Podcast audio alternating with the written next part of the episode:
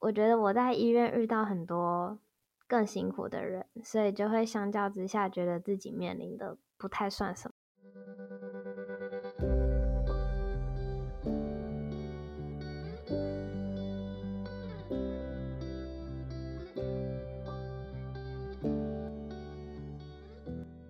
Hello，大家好，欢迎来到艾米之音。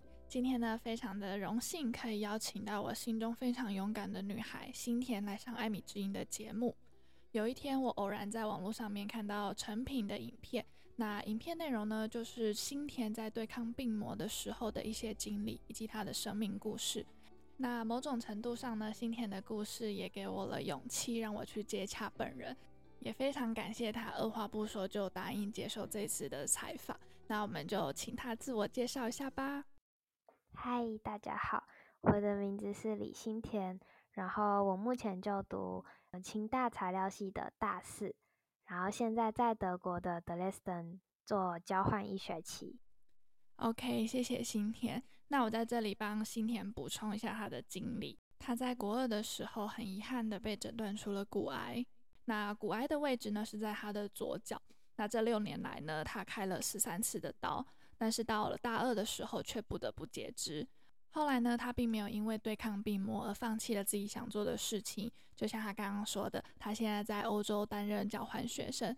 除此之外呢，他还获得了今年的总统教育奖，超厉害的！恭喜你！谢谢。哦，对了，我这边也要帮他补充，他除了有到欧洲交换以外呢，他还有去波兰打工换宿。那波兰打工换宿是在截肢之前吗？还是截肢之后？那个其实是截肢之前的。OK，那你那时候脚的状况还好吗？嗯，那时候其实就是我已经有发现我的脚有复发了，然后有一个很大的肿瘤，然后我那时候就有点意识到之后可能要动一个大手术，然后这手术可能不是那么乐观，就可能我之后的行动没办法那么自由，会受限，所以那时候我其实就有在规划。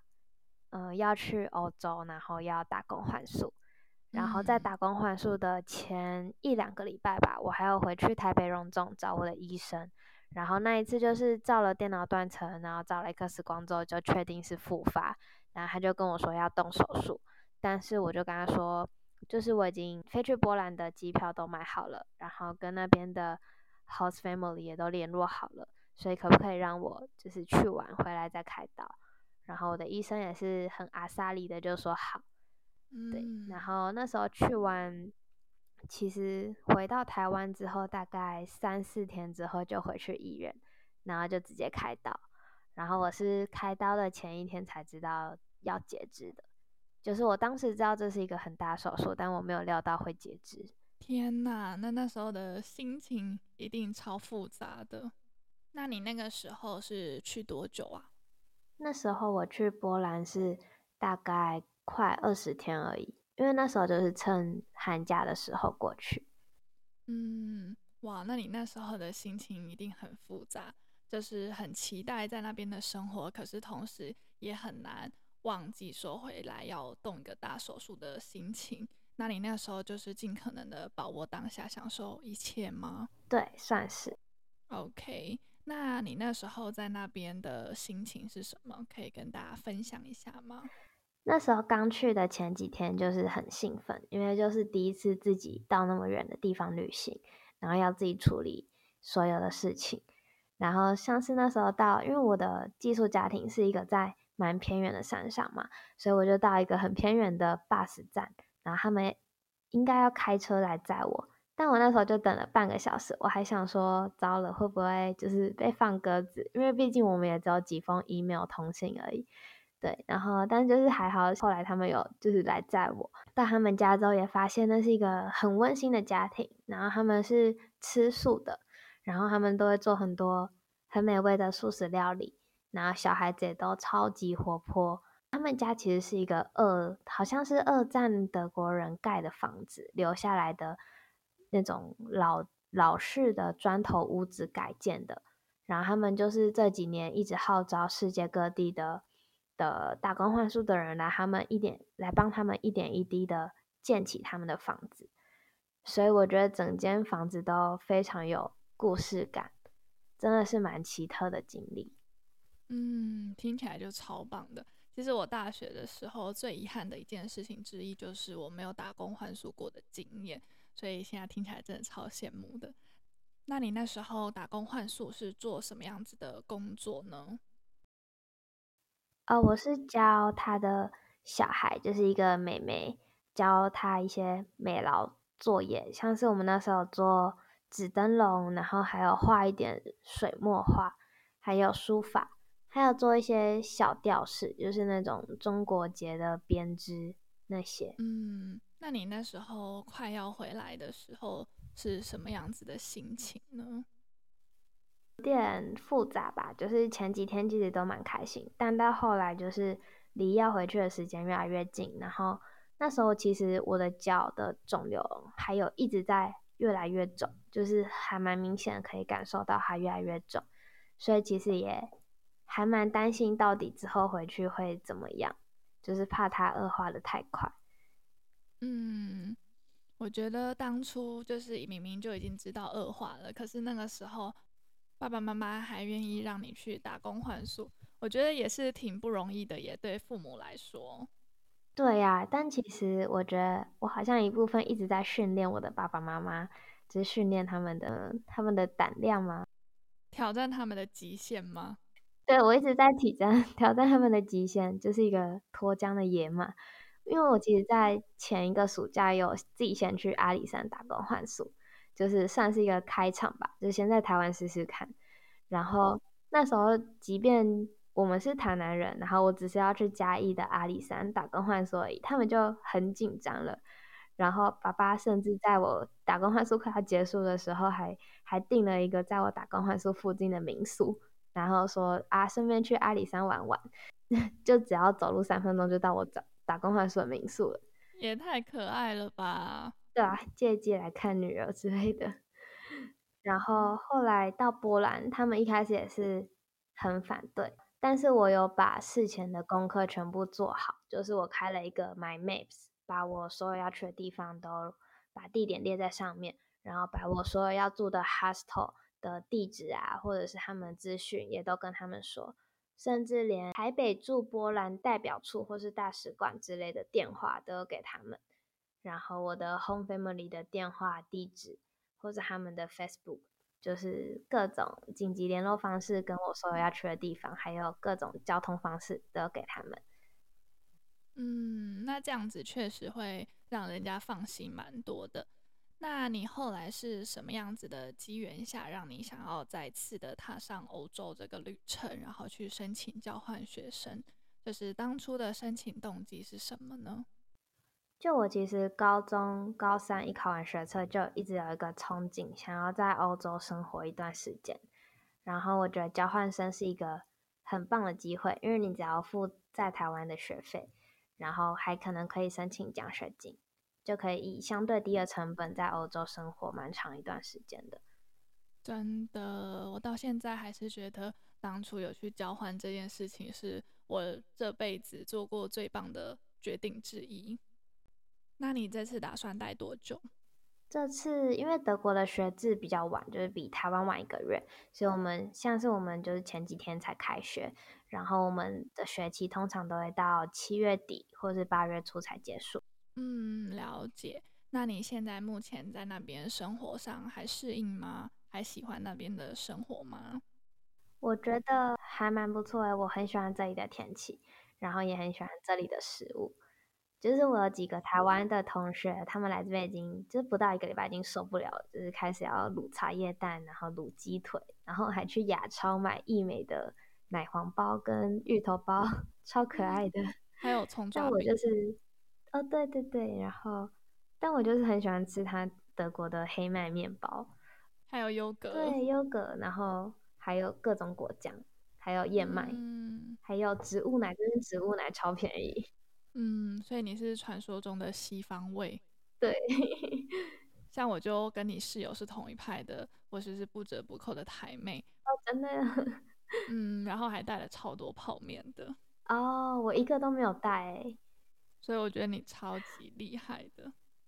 那你觉得目前为止，在台湾跟在欧洲的生活上面有什么不一样吗？例如说方便性啊等等的。在德国，我觉得比我在台湾方便很多，因为德国这边的电车超级方便，就是你想去哪里，基本上电车都可以到，然后你只要再走个不到十分钟以内就可以到达你想去的地方。他们的嗯、呃、大众交通运输很方便。而且德国的学生有另外一个 bonus，就是如果你是这里的学生，通常学校会给你一个学生证，那你学生证就可以当做这些大众交通工具的交通票，所以你就不用再另外付钱，你就可以免费搭乘这个区域所有的呃火车啊，或者是路面上的电车，或者是巴士等等。哇哦，听起来真的很棒诶！而且你不算是在大城市，居然在郊区有这么方便的大众运输。对啊，所以我觉得应该是整个德国的交通都做得还不错，而且另外一点是，他们几乎所有的路道路都有人行道，然后这是台湾非常少见的。嗯、然后他们的车子通常应该有九十九点九趴也都会礼让行人。哦，这是真的。就算是红灯，他远远看到你，他也会停下来。对啊，对啊，我觉得这是台湾还蛮需要去改善，因为像台湾很少地方有人行道，除非是从化区，然后再加上台湾的骑楼常常有一些摩托车违停或者是一些斜坡，所以对轮椅族来讲，他们要出去真的很难很难。我是有一个比较特别的事，就是我在德国遇到很多。老奶奶，或是老爷爷，或者是坐轮椅的人，他们都超级愿意出来散步，或者是逛逛街，因为我觉得是这边的道路对他们来讲阻碍很低，但在台湾就会比较少见。嗯，确实，因为密度太高，然后如果又很不方便的话，其实真的会让人家很不想出门。而且你在清大，所以在新竹，那那边的大众运输就一定相对的更不方便耶。哦，真的，就是公车。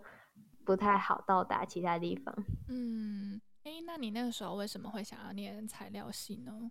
嗯，那时候我其实蛮想要念医学系或是护理系。嗯，是因为跟自己生病有关系吗？对对，就是非常有关。因为我觉得我的主治医生就是我的偶像，所以我想要就是步他的道路这样。嗯，但是后来就是一部分是因为成绩就是到差不多清大材料的。这个附近，然后另外一部分是因为我对理科比较有兴趣，所以我把所有社会科的科系全部删掉，这样。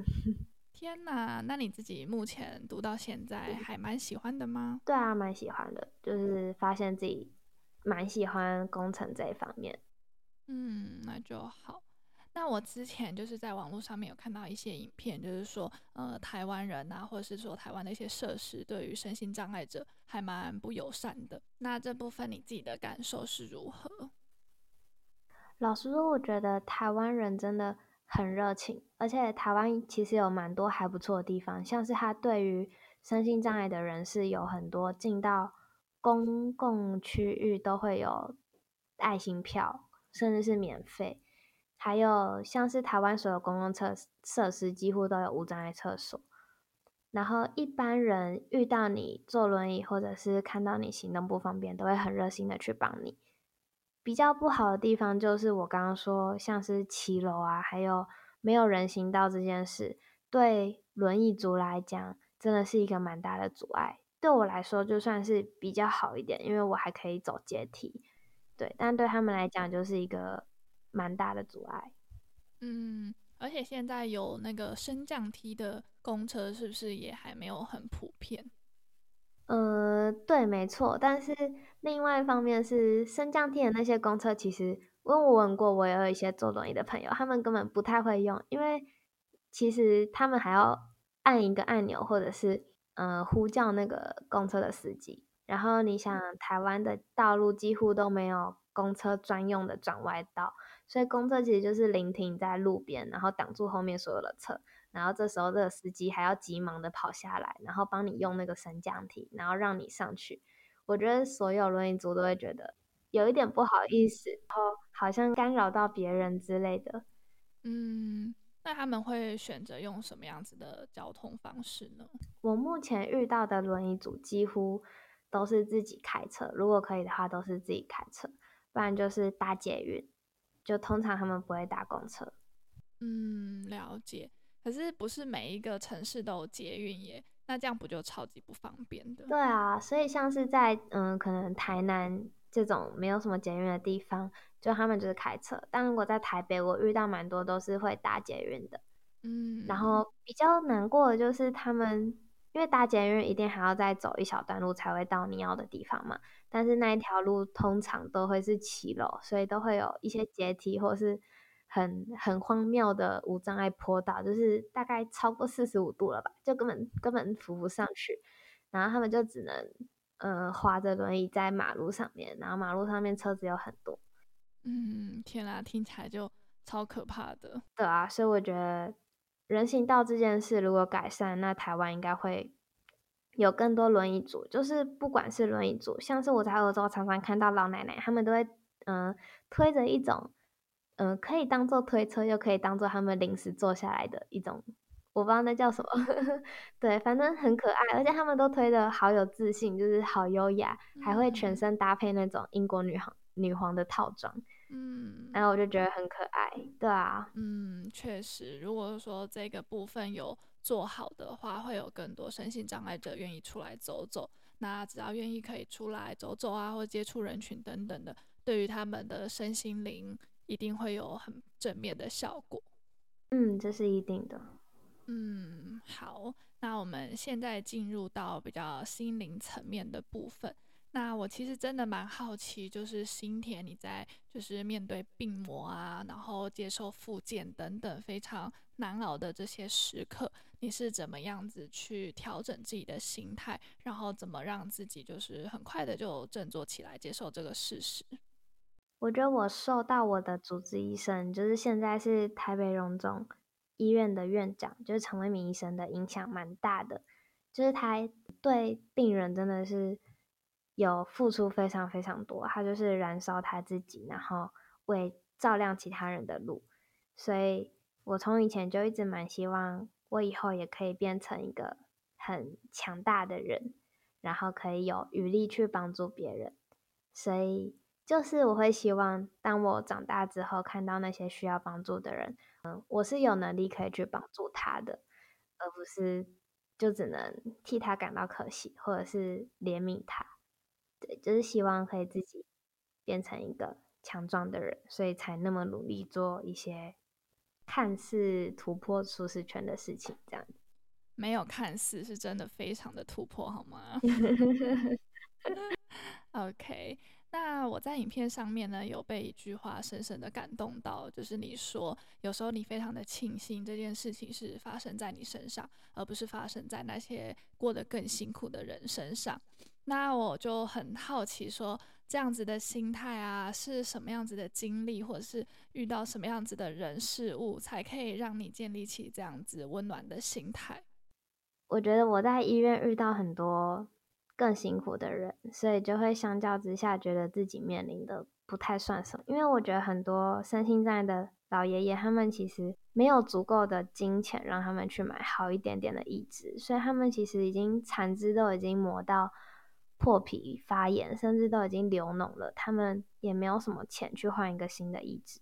然后我希望我长大之后可以很阿莎力跟他说：“阿伯，你就去换，我帮你付。”这样，嗯。觉得这样子的心态真的很懂事，也让人很敬佩。因为你年纪小小就有这样子的体悟，我觉得真的很难得。那报道上面呢，其实很常会把一些大家很光鲜亮丽啊，或是很勇敢的那一面放大，就包含我自己也是，因为你很勇敢这一面去接洽到你的。可是我相信，很阳光、很正向的背后，肯定都会有一些很挫折，或者是很让人沮丧的那一面。那你愿意跟大家分享，就是你看起来很正向的这个背后的故事吗？我觉得很正面这件事，是当然还有很难过的时候，只是可能没有表现出来，或者是嗯，就是没有呈现在报道上。就我其实有时候会蛮担心，大家会不会觉得这是一件很轻松的事情？但其实没有，好几次都是像是初期常常会走到。嗯，真的很重很重，然后我就会自己躲到就走着的厕所，因为要换椅子，或者是因为台湾夏天很热，所以常常细胶会里面有汗水，然后一只就会很容易脱落，所以我觉得到附近的厕所换一只。穿一只不像是穿鞋一样穿上去就可以走，你还要等待它，像是你的残肢可能刚走完，运动完会会血液肿胀，嗯，血充血，所以整个会比较肿胀。所以你要等一点时间让它消掉，然后让它更 fit 那个义肢的成头。所以有时候就会就这样坐在厕所，可能十到二十分钟。然后有时候就觉得自己这样也太可怜了吧，然后就会开始哭。嗯、然后或者是甚至有时候在外面走太久，其实回来脱下来里面都会有破皮，会流血。嗯，对。所以其实有蛮多很辛苦的。那一面，甚至那时候刚结完职，也常常在家里偷偷哭这样。嗯，对，所以就是不尽然是报道上面呈现的，所有都是乐观的这样。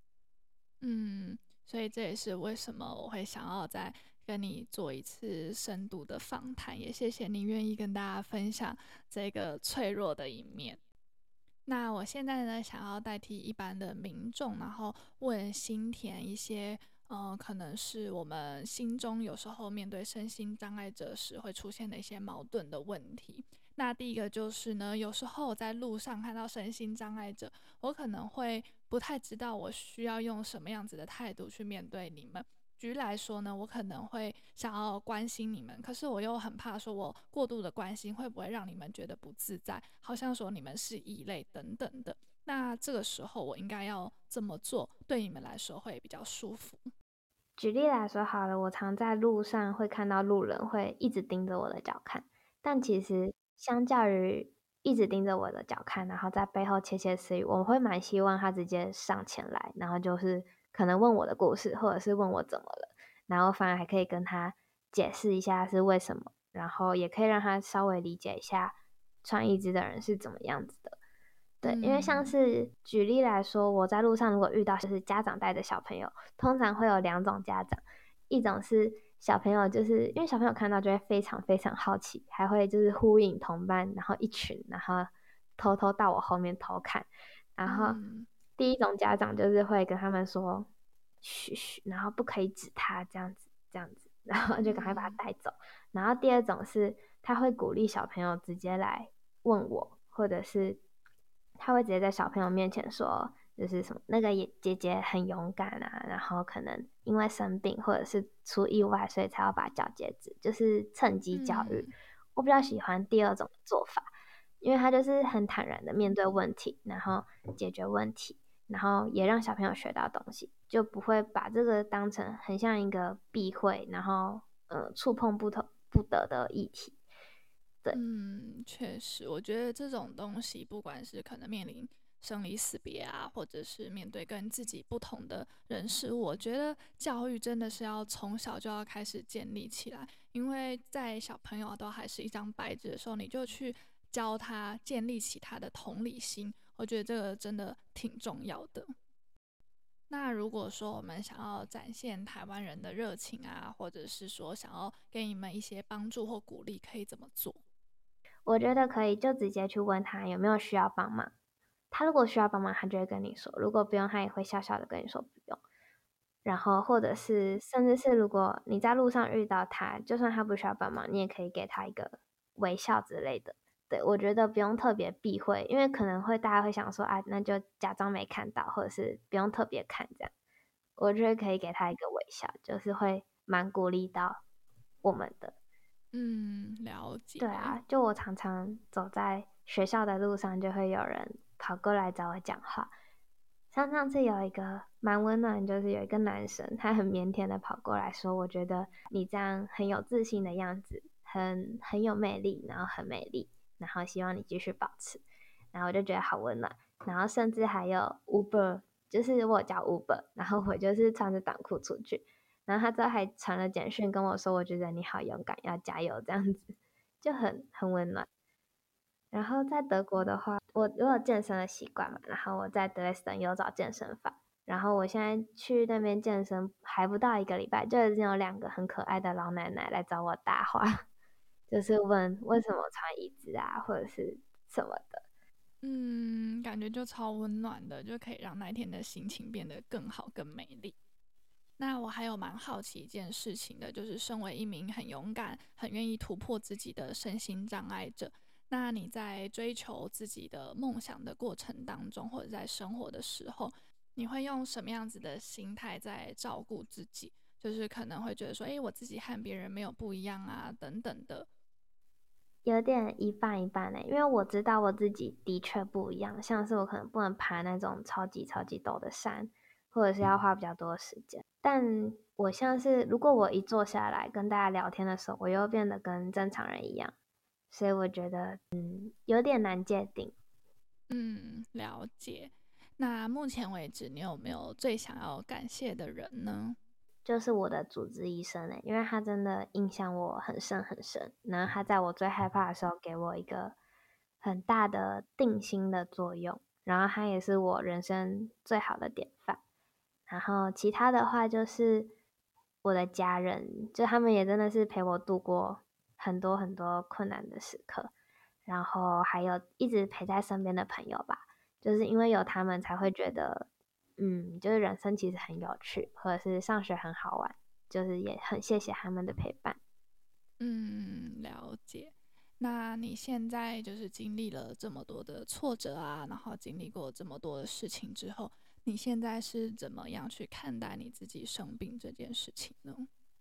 我觉得就是关关难过关关过，诶，就是它虽然带给我生生活上蛮多的不便，可是它其实也让我遇到。蛮多的机会，像是健身房的老奶奶啊之类的。嗯，觉得蛮适用在一句话，就是说上天关了你一扇窗，可是他会帮你开了另外一道门，就有点像是说他虽然封住了你这条路，可是他带你看见了更多不一样的风景。那因为你从来就不会因为自己的病魔而局限了自己的可能性，所以我还蛮好奇新田有没有什么短期或者是长期的目标可以跟大家分享。短期的话，就其实我有在申请欧洲的硕士，然后也已经上了两间了。我就是立志要在，诶，立志嘛，就是当初想说有可能会去海外念硕士这个想法之后，我就是以欧洲为主要的目标来找。然后最后就是投了三间学校，但我还在等教育部的奖学金，不然其实在海外念硕士两年下来也是不少钱。嗯，真的，希望你可以顺利申请到这个奖学金。谢谢。长期的话，我觉得我有一个嗯很好的憧憬，就是希望可以在欧洲工作个几年。我不知道长期之后会不会回台湾，目前是希望长期之后可以回台湾，但我会希望可以先在欧洲工作个几年，然后可以在欧洲生活，然后养猫，去超市买买菜，煮煮饭，就是这种 很平凡的日子。嗯，其实有时候平凡的日子才是最难能可贵的。对啊，然后希望有能力可以养活自己，然后同时也有。余力可以去帮助其他人。嗯，了解，一定可以的。那今天的访谈就到这边结束。相信在收听艾米之音的所有听众朋友们，也一样被新田的勇敢给感动和激励到。那也希望呢，透过这样子的访谈，可以让大家更去重视身心障碍者的权益，以及我当我们在面对身心障碍者的时候，也可以更有同理心去尊重跟包容跟我们不一样的人事物。那今天的艾米之音就到这边，我们再一次的谢谢新田，谢谢他愿意跟我们分享他的生命经验。嗯，不会。艾米之音，我们下次再见，拜拜。